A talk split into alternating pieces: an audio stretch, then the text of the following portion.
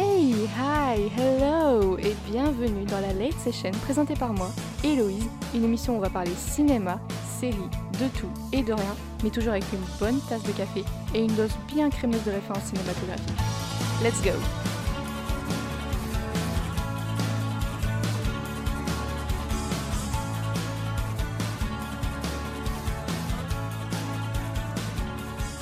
Happy New Year Hey, um, bonne année 2021, ça y est, nous l'avons fait.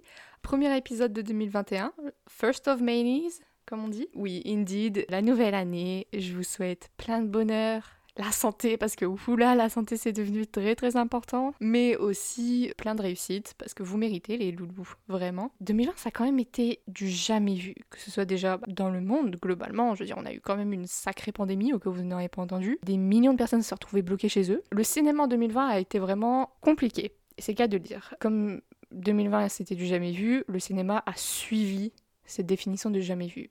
On va dire que c'était assez compliqué d'être une amatrice du 7e art en 2020. Alors oui, bien sûr, il y a le streaming, Netflix, Amazon Prime, enfin je veux dire, les plateformes de streaming, maintenant il y en a plein. On peut trouver de tout et de rien. Mais le feeling d'aller au cinéma, oh, je l'ai peut-être pris à la légère hein, avant, j'aurais peut-être pas dû. Parce que vraiment, je, ne suis pas retournée dans un cinéma depuis... Euh, bah, ça va faire presque un an. Parce que, bon, la dernière fois que je suis allée au, au cinéma... Oh mais tiens, c'était quoi le film que j'ai vu la dernière fois pour aller au cinéma? Ok, donc après avoir ouvert mon Letterboxd, euh, qui est une application où je garde vraiment euh, tout mon suivi de films, la dernière fois que je suis allée au cinéma, c'était le 1er mars 2020 pour aller voir 1917 de Sam Mendes. Waouh, ça va faire un bail que je ne me suis pas assise dans une salle de cinéma. Mais en plus d'être une fan du cinéma en 2020, c'était c'était compliqué, mais cela c'était pas vraiment compliqué en soi parce que en 2020, j'ai quand même pu regarder beaucoup beaucoup, beaucoup de films. Du coup, j'ai pu vraiment euh, m'attarder sur des genres que j'aimais plus. J'ai vraiment eu le temps de voir ce que j'aimais beaucoup dans le cinéma et d'autres choses que j'aimais pas du tout, que ce soit au niveau acteur, réalisateur, histoire, genre, etc. Et donc du coup, j'ai découvert pas mal sur moi-même, sur euh, mes goûts, mais aussi sur le cinéma, j'ai vraiment pu toucher un petit peu à tout, et c'est ça qui, qui me rend fière un petit peu de mon année 2020, parce que bon, quand même, faut trouver des points positifs à cette année, hein, parce que c'était chaotique, quoi, c'était chaos.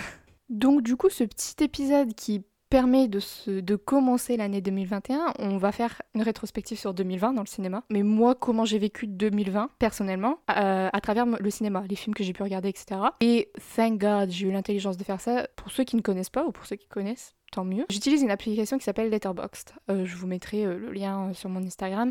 C'est une application, c'est un peu comme TV Showtime pour les séries. Mais Letterboxd, c'est vraiment le truc du Stan Film où on, tu logs tous les films que tu as vus, tu peux mettre des notes avec les étoiles, tu peux mettre dans tes coups de cœur, tu peux faire des listes, tu peux laisser des commentaires, etc. Et cette application m'a vraiment suivi pendant tout 2020, et heureusement. Et c'est grâce à cette application que j'ai pu voir le nombre de films que j'ai regardés, etc.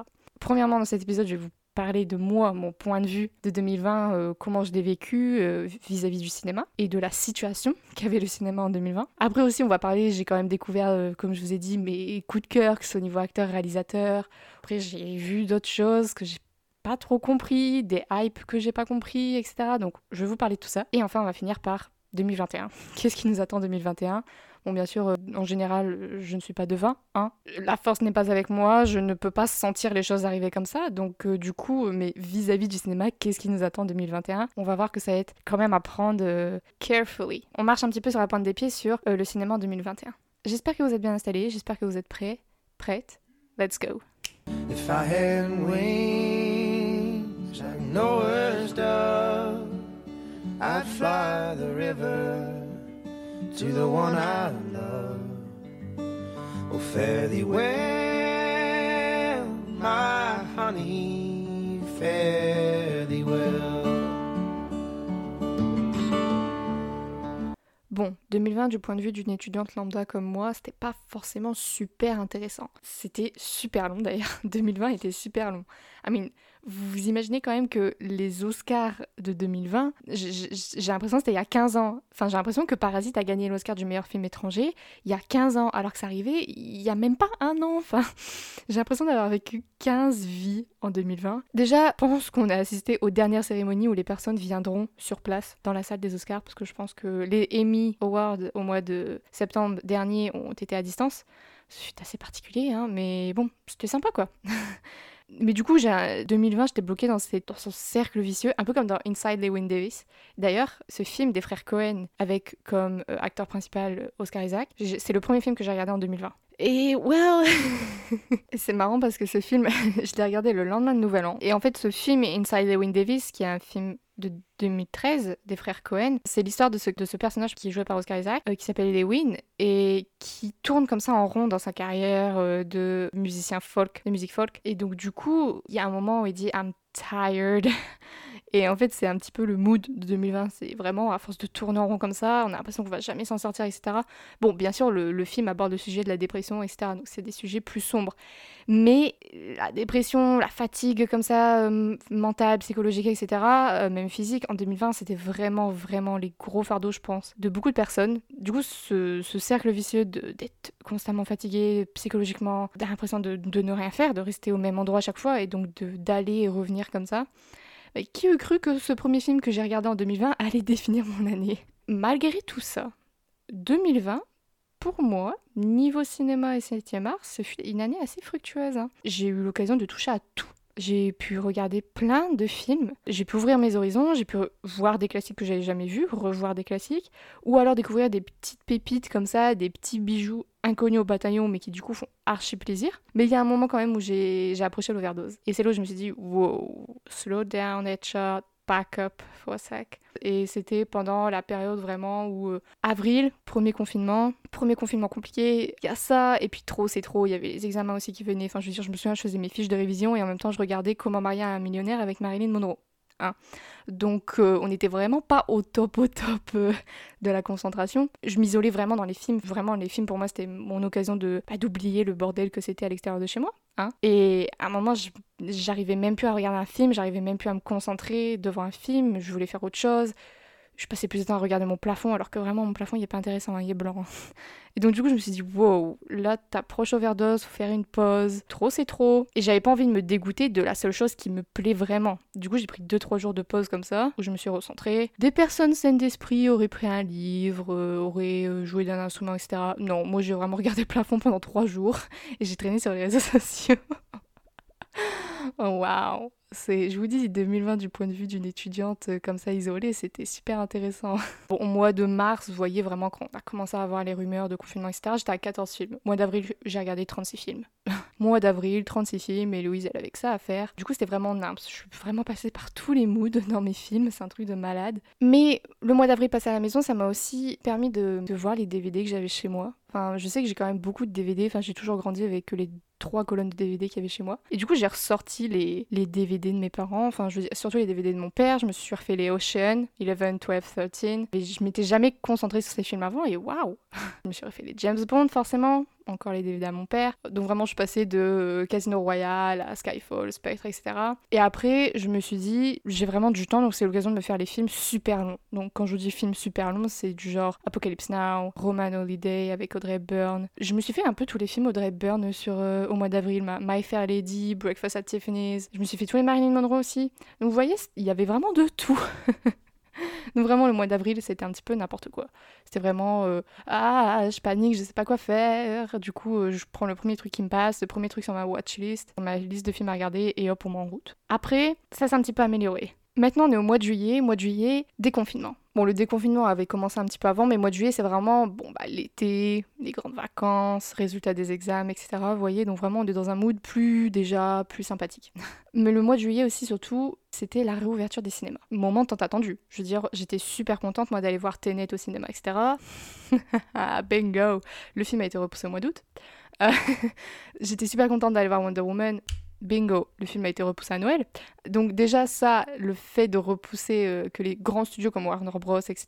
ont repoussé leurs films à des dates ultérieures, bah du coup on se retrouve avec quoi? Parce que le cinéma en été c'est quand même associé souvent aux gros blockbusters qui sortent, donc Wonder Woman, Tenet qui étaient les derniers Christopher Nolan, et bah là on s'est retrouvé avec euh, juste des cinémas qui repassaient les euh, Retours vers le futur ou les grandes sagas comme ça qui forcément vont attirer du public. Mais maintenant la question c'était comment attirer du public en pleine crise sanitaire. Et ça, c'était particulier. Mais ça veut quand même dire que du coup, Tenet, je l'ai regardé seulement là au mois de novembre, et Wonder Woman, bah là, euh, le lendemain de Noël. D'ailleurs, vous le retrouverez dans euh, mes coups de cœur du mois de décembre sur ma page Instagram, dans mon IGTV, si vous voulez euh, avoir mon opinion sur le film. Du coup, oui, voilà, c'est tous ces gros films qu'on attendait avec impatience. Et Again, par exemple, il y avait Dune qui devait sortir. Le Dune, Dune de Denis Villeneuve, une, qui est une réadaptation du Dune des années 80 qui devait ressortir avec un casting quand même euh, assez, euh, assez important, avec Timothée Chalamet, Zendaya, Oscar Isaac, George Brolin, etc., qui devait sortir fin octobre et qui a été repoussé. Mais après, la rentrée est arrivée. Le mois de septembre est arrivé. Le mois de septembre,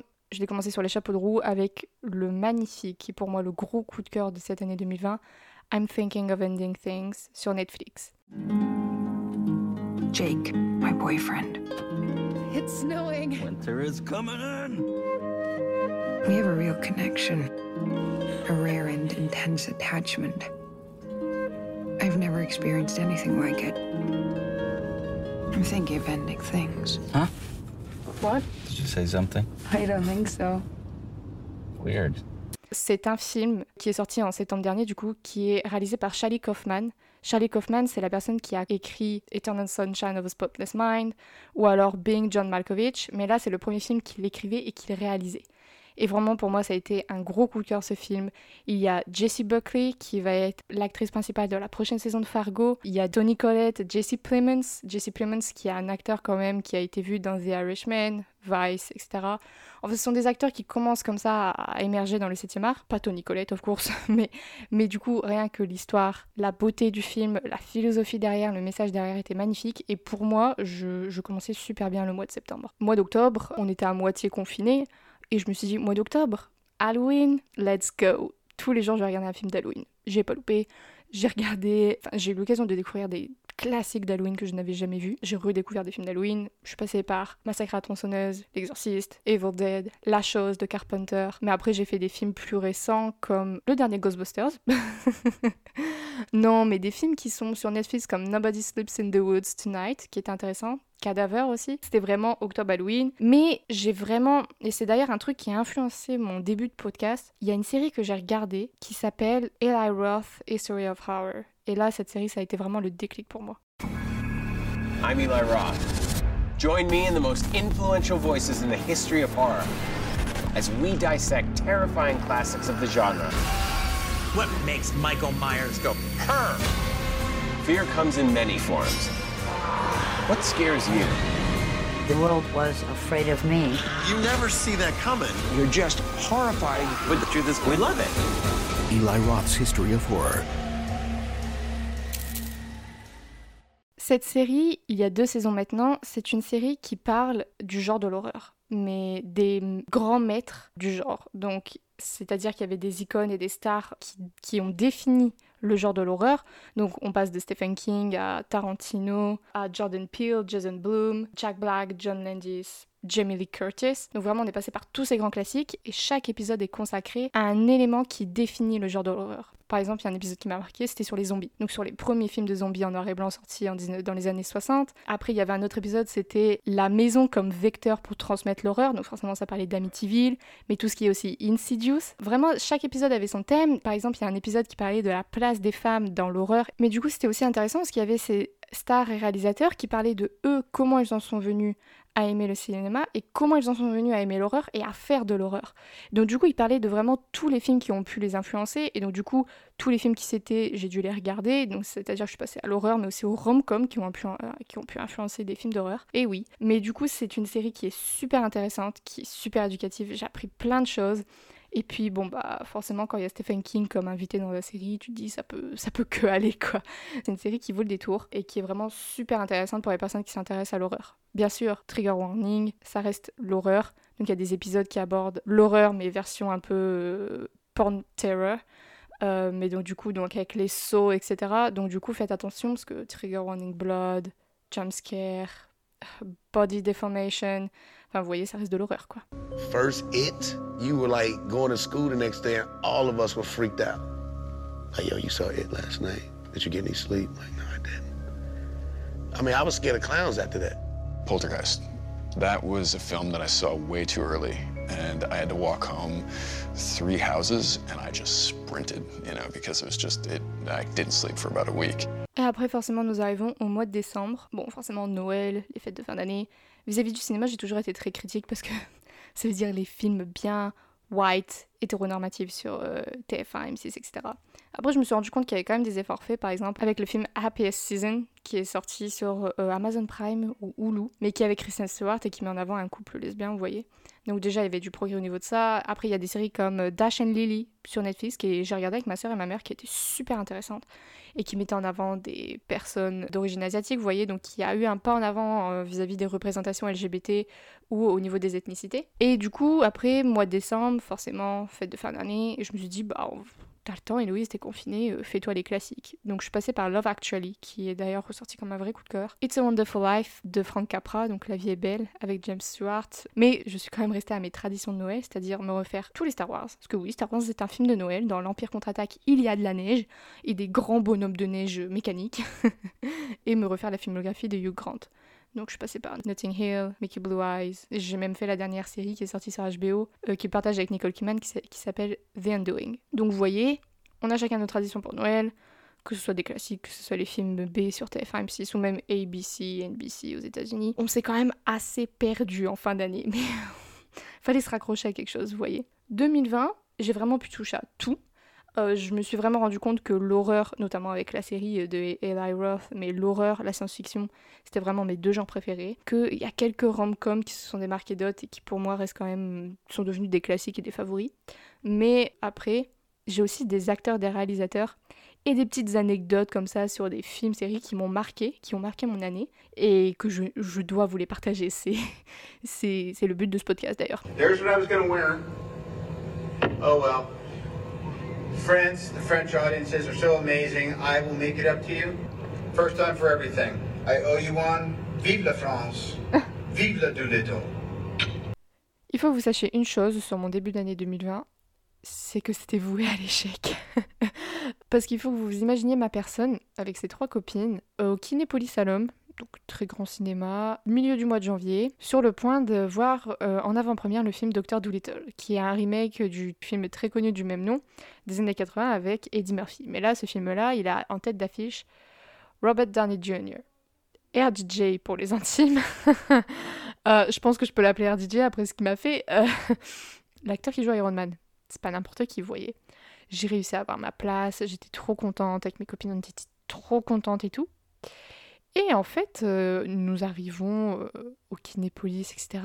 Nous arrivons à être au bord euh, quand même du tapis rouge, etc. Parce que vraiment, quand je dis avant-première, il y allait avoir un tapis rouge avec RDJ, etc. Genre vraiment le, le, le en bombe, etc. Genre RDJ, Iron Man devant mes yeux. C'était un rêve de gamin, vous voyez. Et en fait, nous avons attendu, nous avons attendu, nous avons attendu dans les couloirs du Kinépolis, nous avons attendu dans la salle de cinéma du Kinépolis, jusqu'à ce que nous recevions un message de RDJ qui nous dit Sorry guys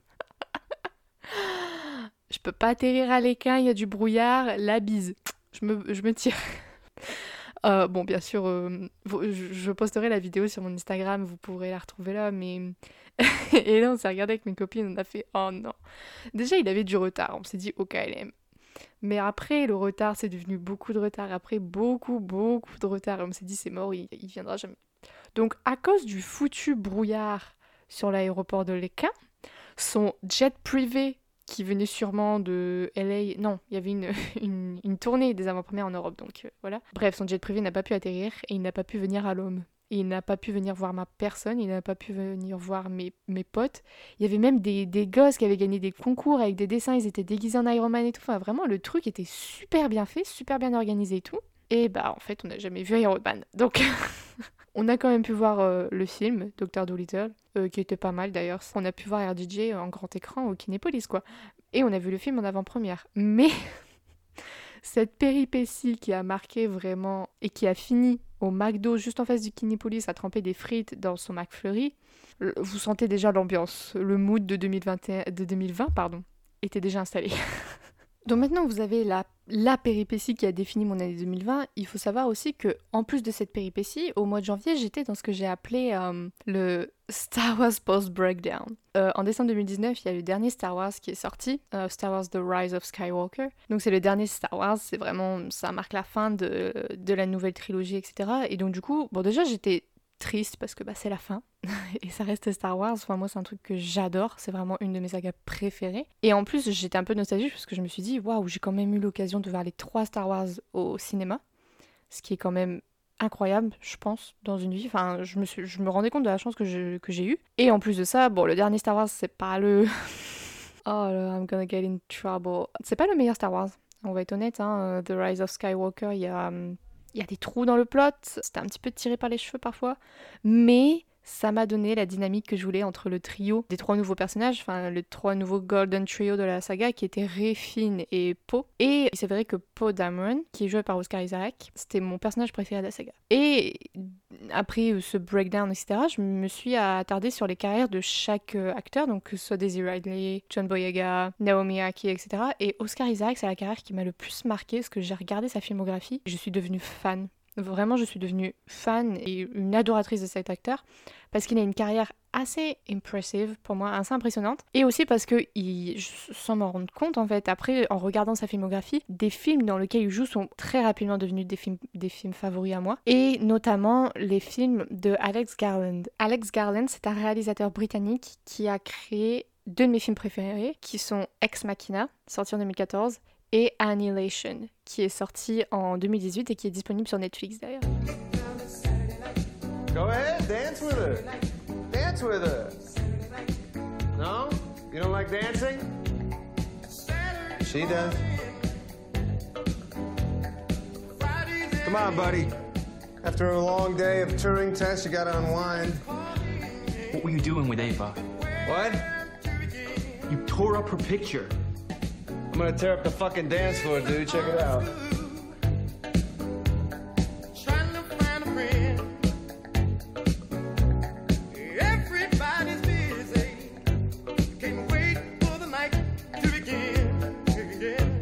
Ces deux films pour moi, c'est vraiment le maximum qu'un film de science-fiction puisse faire. Ex Machina, c'est l'histoire du coup de Caleb, un jeune informaticien de 26 ans qui est joué par Donald Gleason, qui est d'ailleurs dans les Star Wars aussi, qui joue le général Hux. C'est l'histoire de cet informaticien qui gagne un concours et qui arrive dans une maison recluse au milieu de nulle part et c'est la maison de Nathan, le CEO d'une compagnie euh, d'intelligence artificielle. Et en fait, il s'avérait que ce concours derrière se cachait une expérience vraiment euh, once in a lifetime chance où en fait Caleb a l'occasion d'interagir avec la première intelligence artificielle mais vraiment poussée. Enfin pour moi c'est vraiment un des meilleurs films de science-fiction jamais réalisés. J'adore ce film. En plus il y a des scènes quand même stressantes qui on est à fond dans le film et franchement ce film est pour moi un de mes préférés. Et quand il est revenu Alex Garland en 2018 sur Netflix avec le film Annihilation. C'était vraiment euh, iconique. Parce que déjà, le casting. Le casting, et c'est que des femmes. Natalie Portman, Tessa Thompson. C'est quand même un cast qui fait du bien.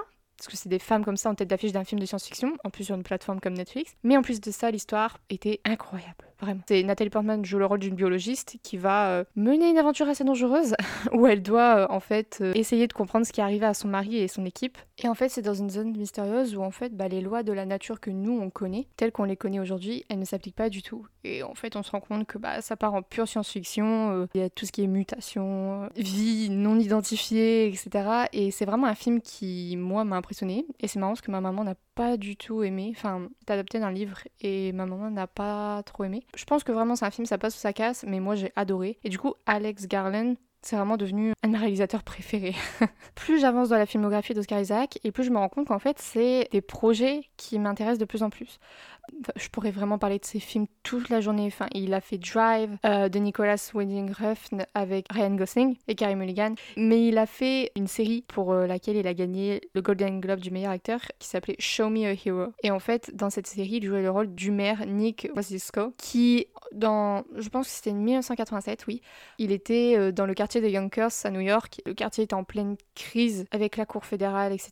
Parce que c'était tout ce qui est problème de housing, problème de neighborhood, donc ça veut dire intégrer les, les minorités, donc euh, les blacks, etc., dans les quartiers un peu huppés middle class. Et on voit que, on voit vraiment tous ces va-et-vient de tensions entre bah, la mairie, les partis politiques, les habitants du quartier de Yonkers et c'était vraiment une série incroyable. Je l'ai binge en une nuit, clairement. En plus, c'est une série HBO, donc que demande le peuple. Et en plus, il a gagné euh, le Golden Globe du meilleur acteur, donc vraiment, c'était le sacrilège et c'était super bien.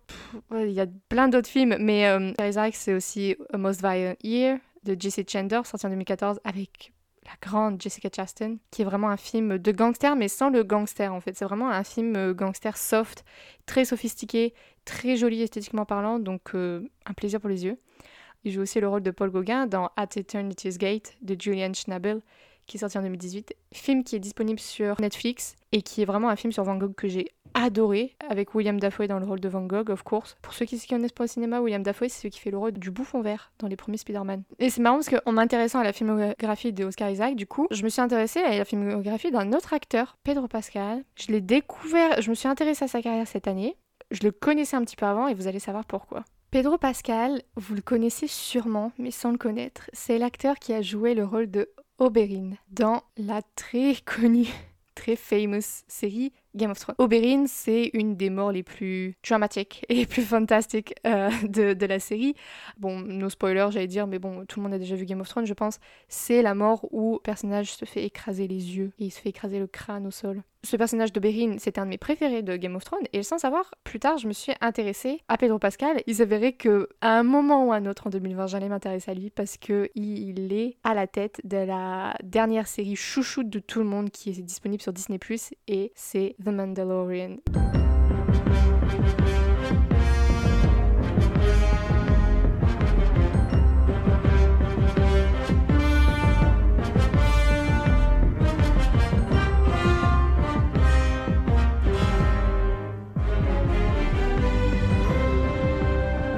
La fameuse et très très très high praised série de Disney Plus euh, qui est autour de Star Wars, The Mandalorian, et eh ben il faut savoir qu'en dessous du casque, well, c'est Pedro Pascal. Et donc du coup, je me suis dit, waouh, comment on passe de, Game of Thrones comme ça à The Mandalorian et tout? Après, je me suis intéressée aux tous les petits films qu'il a fait. Forcément, c'est des petits films comme ça euh, pour de, de festival. Et là, dernièrement, il était euh, dans le dernier Wonder Woman. Il jouait le rôle du méchant Maxwell Lord. Enfin, je me dis, euh, à partir du moment où on commence dans Game of Thrones, après on a une série, une série Disney Star Wars, enfin rentrer dans l'univers Star Wars quand même, enfin c'est un truc qui te poursuit toute ta vie et qu'après t'arrives dans un Wonder Woman comme ça, je me dis mais il est au summum de sa carrière. C'est vrai qu'en 2020 il a, enchaîné pas mal de projets et c'est un acteur que j'aime bien et ensuite bah forcément, qui dit Pedro Pascal dit regarder Narcos sur Netflix, série que je n'avais jamais regardée jusque-là. Et bah, il s'avérait que bah, je me suis enchaîné un épisode tous les matins dans le train en allant à l'université. Et il a le rôle principal dans cette série. Il joue l'agent Peña, qui un des agents qui a arrêté euh, euh, Pablo Escobar. D'ailleurs, je sais pas pourquoi j'ai mis autant de temps à regarder cette série, mais no regrets. Donc du coup, il y a ces deux acteurs, Oscar Isaac, Pedro Pascal, qui sans le vouloir sont liés les uns aux autres. Tous les deux sont liés à Star Wars d'un moment ou un autre pour moi, là, en ce moment, ils enchaînent les projets. Les projets qui arrivent aussi sont importants. D'une pour Oscar Isaac. Et je me dis, c'est vraiment deux acteurs qui sont au summum de leur carrière là maintenant. Du coup, quand on voit les filmographies, qu'en plus on s'attache aux films, que les films deviennent des films préférés pour moi, comme euh, Ex Machina ou alors euh, The Mandalorian, c'est vraiment devenu ma série de 2020. Enfin, j'ai adoré cette série. Enfin, qui n'est pas crazy about Baby Yoda Enfin, je veux dire. c'est des trucs maintenant, enfin qu'on le veuille ou non, on en entend parler. Game of Thrones, Baby Yoda, enfin Wonder Woman, voilà. Du coup, c'est des acteurs, quand on, s'attarde sur leur euh, filmographie, qui sont en fait en réalité très intéressants et que moi j'apprécie énormément maintenant. Et c'est des acteurs que je vais suivre à partir de maintenant. Et c'est devenu vraiment des chouchous à moi. Et il y a une actrice, dernière actrice, qui a marqué mon année 2020, sans le vouloir, parce qu'elle n'a pas vraiment fait beaucoup de projets, mais quand même, une actrice qui pour moi aura une carrière comme ça, du haut de ses 19 ans là maintenant, c'est une actrice très prometteuse c'est Sophia Lillis. Sophia Lillis, la première fois que je l'ai vue, c'est dans son premier rôle super important. Elle joue le rôle de Beverly Marsh dans les films Ça de Andy Muschietti, qui est sorti donc le premier en 2017 et le dernier en 2019. Déjà, jouer un rôle aussi important dans des films d'horreur aussi important que les films ça, qui viennent du grand maître Stephen King. Apporter comme ça ce rôle à l'écran, c'est déjà une grosse pression. Et elle l'a fait tellement brillamment et elle est impressionnante dans les films. Elle a un des rôles les plus compliqués, les plus complexes, déjà en étant la seule femme du Loser Club, mais aussi parce que pour moi c'est un personnage, euh, que ce soit dans le livre ou même dans les films, qui a tellement de, de couches à enlever pour vraiment arriver au cœur du personnage qui est quelqu'un de très complexe et on n'a que de l'empathie pour cette personne. C'est un rôle qu'elle a brillamment interprété pour moi. Et en plus de ça, après, je l'ai retrouvé dans la série Sharp Objects, qui est une série de Jean-Marc Vallée. Donc Jean-Marc Vallée, c'est un réalisateur phare euh, d'HBO. Hein. Il a réalisé Big Little Lies, Demolition avec Jake Gyllenhaal, Dallas Buyers Club, qui a valu euh, l'Oscar du meilleur acteur à Matthew McConaughey. Enfin bref, Jean-Marc Vallée, donc qui a créé la série Sharp Objects, qui est sortie il y a deux ans de ça maintenant. Cette série, pour moi, c'était vraiment un gros coup de cœur, bien sûr, parce que c'est une série HBO, mais ça, vous connaissez mon amour pour HBO. Mais aussi parce que c'est une série qui a été superbement bien interprétée, l'histoire était incroyable, l'acting dedans était juste euh, ouf. Et puis euh, la façon dont c'est apporté à l'écran avec euh, le visuel, l'esthétique, etc., c'était incroyable. Mais Sophia Lillis, le premier déclic, ça a été lorsqu'elle a fait la série I'm Not Okay With This, qui était sur Netflix, qui malheureusement a été annulée. Dear Diary. Go fuck yourself. My name is Sydney. I'm a boring 17 year old white girl. I'm not special. Yippee. Might help with your moods. I keep losing my temper. I don't want to, but it just spills out. C'est une série déjà à propos d'adolescents au lycée, jouée par des adolescents, par une actrice qui a 19 ans, euh, jouer une adolescente de 19 ans comme ça au lycée, bah oui, ça correspond. C'était pas des acteurs âgés comme Riverdale par exemple. bon, en plus de ça, c'était une série qui était. Enfin, moi j'ai adoré la série au premier abord, c'est une série qui était. Donc, du coup, ce personnage de Sidney Novak, avec ses autres amis dans la série, euh, Stanley Barber, Dina, etc. Enfin, il y avait vraiment cette ambiance assez euh, Elise des années 80 et tout que j'adorais. La musique dedans était trop bien, l'esthétique et tout. Enfin, juste la vibe de la série était trop bien et c'est exactement ce que j'adore. C'est un mélange de The Breakfast Club et un petit peu The Lost Boy, you know. Donc du coup, j'adorais cette série. Et son acting dedans, c'est de passer d'une adolescente tout le temps euh, grumpy, tout le temps en colère, bah, parce que bah, crise d'ado, hein. mais qui en plus, avec ses sautes d'humeur, ses sautes d'émotion comme ça, elle découvre que elle a des pouvoirs, un peu de télékinésiste, un petit peu comme Carrie. Bah du coup, euh, ça résonne un petit peu avec les adolescents, puis sur une plateforme comme Netflix, c'est toujours pas mal d'avoir des séries adaptées à une audience comme ça. Et puis en plus, ça aborde des questions comme euh, la sexualité, l'orientation sexuelle, euh, la famille, le décès d'une personne, d'un père dans une famille, etc. Vraiment, pour moi, c'était une série qui avait tout pour elle, qui pouvait réussir, et Netflix just came and l'a tué. Un film qui, est sorti derrière moi là en plein confinement et qui a confirmé pour moi cette éclat de lumière qui m'a dit euh, Well, Sophia Lillis va falloir la suivre parce que c'est quand même une bonne actrice. C'est un film qui s'appelle Uncle Frank. Happy birthday, Daddy Mac. Well, that one's wrapped up so nice it must be from Frank. Electric shoe polisher. Next. I never knew why Daddy Mac was so mean to Uncle Frank. He was the kind of person I wanted to be smart and funny and considerate. You're gonna be the person you decide to be, or you're gonna be the person everyone else tells you you are. You get to choose. Can I come visit you sometime? Hi, I'm Frank Smith. Oh my God, Beth! Nice meeting you. Frank didn't tell me you were coming. That's because he doesn't know. He doesn't know. Oh, well, okay, this is going to be very exciting. Uncle Frank, c'est un film réalisé par Alan Ball qui a écrit American Beauty. C'est un film avec Paul Bettany, Sophia Lillis donc, et Peter McDicey. L'histoire, nous sommes en 1973, son oncle Frank du coup, le titre du film, Uncle Frank, et sa nièce de 18 ans, donc Beth, jouée par Sophia Lillis, vont aller dans ce road trip euh, de, de Manhattan jusqu'à Creekville, euh, une ville dans euh, la Caroline du Sud. Et on va voir qu'au fur et à mesure de, de, ce road trip, il va y avoir des révélations, family drama. J'ai découvert ce film à l'aveugle, je l'ai regardé à l'aveugle Bon, l'histoire est pas mal. Paul Bettany jouait très bien d'ailleurs. Paul Bettany, c'est un acteur que vous pourrez retrouver aussi dans les Avengers parce qu'il joue le rôle de Vision, le bonhomme rouge avec la pierre sur le front. Et Sophia Lillis, elle m'a vraiment impressionnée dans ce rôle parce que c'est un rôle qui était plus sérieux. C'était pas de l'horreur comme les films ça. C'était pas du teenage euh, TV show comme I Am Not Okay With This. C'était vraiment un, un, rôle plus mûr pour elle et du coup, je trouvais que ça lui correspondait bien. Je me suis dit, waouh, il y a du potentiel. J'espère vraiment pour elle que dans le futur, peut-être pas en 2021, mais dans la décennie qui arrive, elle aura plus de projets qui lui seront proposés. Et du coup, ce sera une occasion pour elle de vraiment monter les, les marches comme ça et, et d'arriver au sommet parce que c'est vraiment une actrice prometteuse et qui qui a vraiment un range pour moi qui est incroyable quand même pour une actrice euh, tout juste de 19 ans. Et donc du coup, c'est vraiment devenu une actrice qui a marqué mon 2020 parce que j'ai eu ce déclic de bah, une actrice aussi jeune comme ça, elle a du potentiel, c'est incroyable. Donc du coup, t'as qu'une envie, c'est de la suivre et de voir ce qu'elle devient par la suite. Donc du coup, voilà, c'est les acteurs euh, Oscar Isaac, Pedro Pascal et Sophia Lillis, dont les films sont souvent revenus au cours de 2020, que ce soit la première fois que je regarde leurs films, des rewatch, euh, etc. C'est vraiment des acteurs qui m'ont impressionné par leur filmographie, par leur range, et puis après bah, aussi par la jeunesse par exemple Sophia Lillis. Je veux dire, à 19 ans et avoir fait une série comme Sharp Objects qui est incroyable et deux films d'horreur euh, que sont les Ça qui sont des succès au box-office, bah il y a quand même un, chemin qui est en train de se tracer et qui est intéressant à suivre. Maintenant, pour ce qui est des directeurs et réalisateurs qui ont marqué mon année 2020, malheureusement, j'ai pas découvert vraiment des, des jeunes réalisateurs que j'ai appréciés. Au contraire, je suis revenue vers des classiques. Le premier réalisateur, c'est Radley Scott. Radley Scott, on le présente plus maintenant, c'est un réalisateur anglais qui a commencé très jeune à la BBC et qui ensuite a réalisé ses premiers films. De petits films hein, comme ça, Alien, un petit huis clos dans l'espace comme ça, Blade Runner aussi avec, je pense que c'est un acteur qui s'appelle Harrison Ford mais je suis pas sûre, qui parie il fait Han Solo dans Star Wars ou Indiana Jones, enfin, bref, je le connais pas trop, mais je me suis attardée sur sa filmographie du coup à ce Hadley Scott et pour moi, il a vraiment changé le game de la science-fiction rien qu'avec Blade Runner.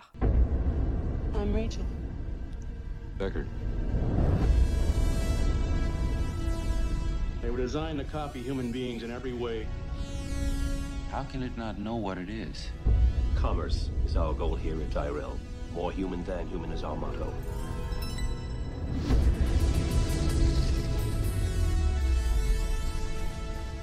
If only you could see what I've seen.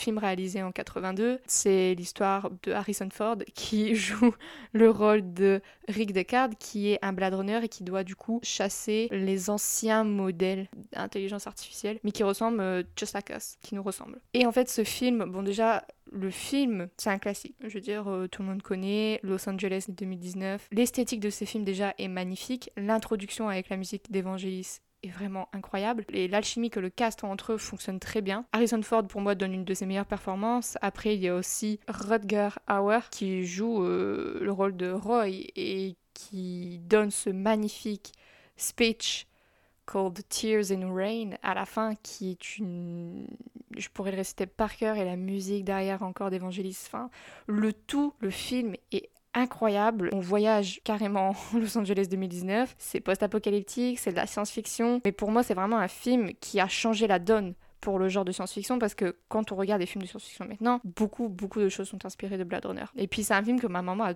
toujours adoré. Elle nous en a toujours parlé quand j'étais petite. Euh, on a le DVD à la maison.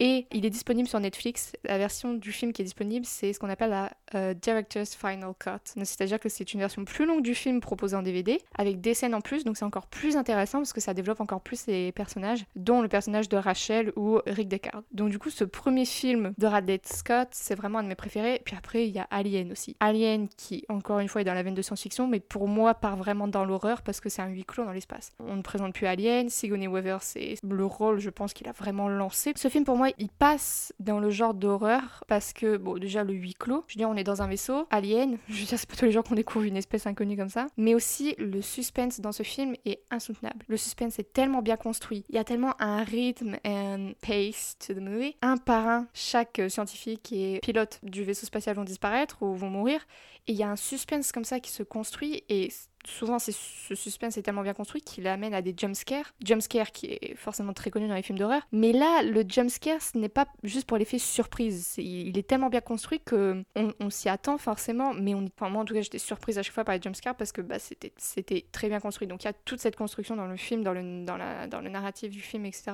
qui est super bien fait. Et aussi, ça touche au réalisme. je veux dire, les scènes les, les plus marquantes du film, notamment la scène lorsqu'un des passagers du vaisseau s'étouffe. Je on a tous déjà vu une personne s'étouffer dans un restaurant ou quoi, avaler de travers, etc. Donc chaque euh, scène qui mène à ce jumpscare part de quelque chose de réel, comme par exemple bah, bah, les traverses étouffer lors d'un repas, et après bah, ça part en full horreur avec euh, l'alien qui sort du ventre, etc. Enfin vraiment c'est donc Blade Runner et Alien qui est donc sorti en 79, c'est vraiment deux de mes films préférés. Puis après Radley Scott a fait plein d'autres films comme euh, Prometheus, Gladiator, Thelma et Louise, enfin c'est vraiment un réalisateur qui est très apprécié maintenant dans le cinéma, qui est très connu forcément aussi. Mais vraiment Blade Runner et Alien pour moi c'est deux de mes films préférés vraiment. Et ça je pense que je peux remercier ma maman parce qu'elle m'en a toujours parlé quand j'étais petite, vous voyez.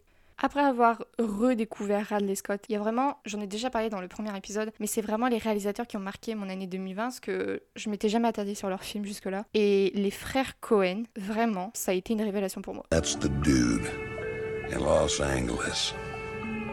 And even if he's a lazy man, and the dude was most certainly that, quite possibly the laziest in Los Angeles County, which would place him high in the running for laziest worldwide. But sometimes there's a man. Sometimes there's a man. Wow. Lost my train of thought here. But, ah, hell. I done introduced him enough.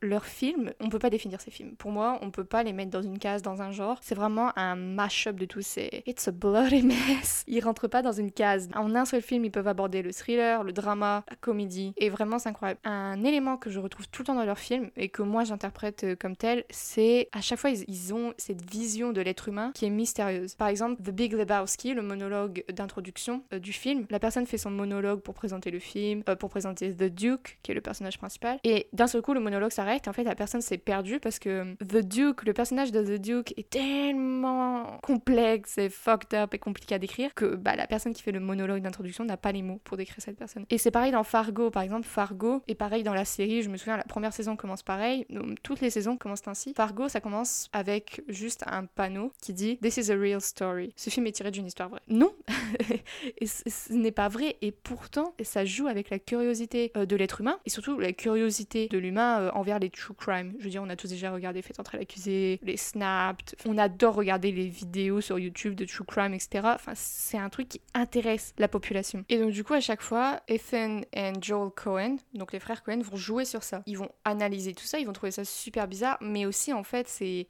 l'être humain est mystérieux. Et en fait, c'est ça vraiment le, le, message et le maître mot de tout leur film pour moi. C'est l'être humain est mystérieux, mais c'est un terrain de jeu. Pour eux, c'est un terrain de jeu d'interpréter pourquoi l'être humain est mystérieux. Et en fait, à chaque fois dans leur film, ce qu'on en retire, c'est que, ouais, on est fucked up, on, on, peut avoir des habitudes super cheloues ou des personnalités super bizarres ou super euh, folkloriques. Et en fait, il n'y a pas de moyen de comprendre tout ça. Des fois, il n'y a pas de raison, c'est juste c'est comme ça. Et donc, du coup, vu qu'on n'est pas sûr, bah autant en rigoler. Et ça, à chaque fois, c'est ce qui se passe dans leur film. Et j'ai moi j'adore leurs films. Pour moi, les frères Cohen, c'est des personnes qui maîtrisent tellement bien le cinéma. Ils ont un humour archi intelligent à chaque fois. Enfin, c'est archi recherché. Ou des fois, ça peut être aussi euh, très simple hein, comme humour. Mais à chaque fois, la plupart du temps, c'est recherché. Par exemple, dans Burn After Reading, c'est vraiment n'importe quoi. Ce film, c'est vraiment, pour moi, le film qui définit le plus les frères Cohen sur le fait que leur film ne correspond à aucune case. C'est tellement fucked up, on se dit mais what the fuck? Entre euh, George Clooney qui arrive pas à gérer sa vie, Brad Pitt qui est le coach euh,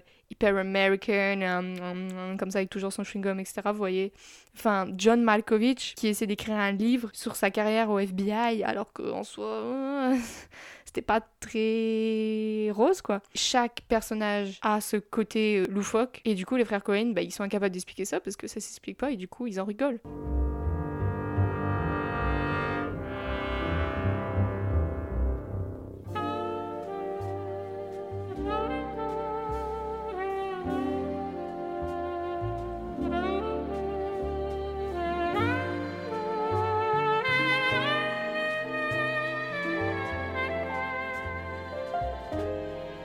Maintenant, Taxi Driver, film réalisé par Martin Scorsese en 1976. J'ai toujours vu un hype autour de ce film et je comprenais pas pourquoi. Et du coup, j'ai regardé et je ne comprends toujours pas le hype.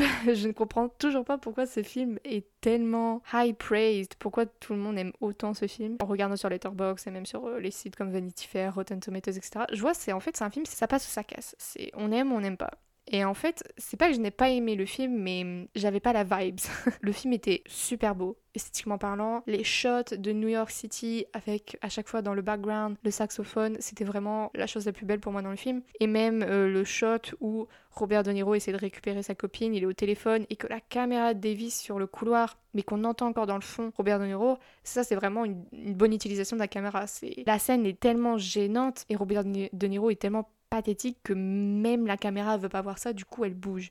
Enfin, c'est ça par contre, je respecte parce que c'est à trouver des idées comme ça avec sa caméra, jouer comme ça avec l'image et les shots, c'est incroyable. Par contre, ce que j'ai pas compris, c'est vraiment les caractères, enfin les personnages et euh, l'histoire.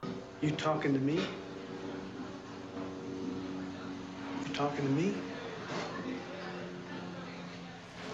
Well, who the hell else are you talking? You talking to me? Well, I'm the only one here. Who the fuck do you think you're talking to? Taxi Driver, c'est un, des... un film qui m'a quand même donné Robert De Niro avec un mohawk, avec une crête iroquoise. Je veux dire, il, il joue très bien dans le film, hein, mais j'ai pas compris. J'ai pas compris la vibes. Le date que Robert De Niro a au cinéma. c'est pas vraiment un cinéma, hein, c'est. Je veux dire, qui emmène sa... sa copine, la fille sur qui t'as un crush, voir un film porno au cinéma, quoi.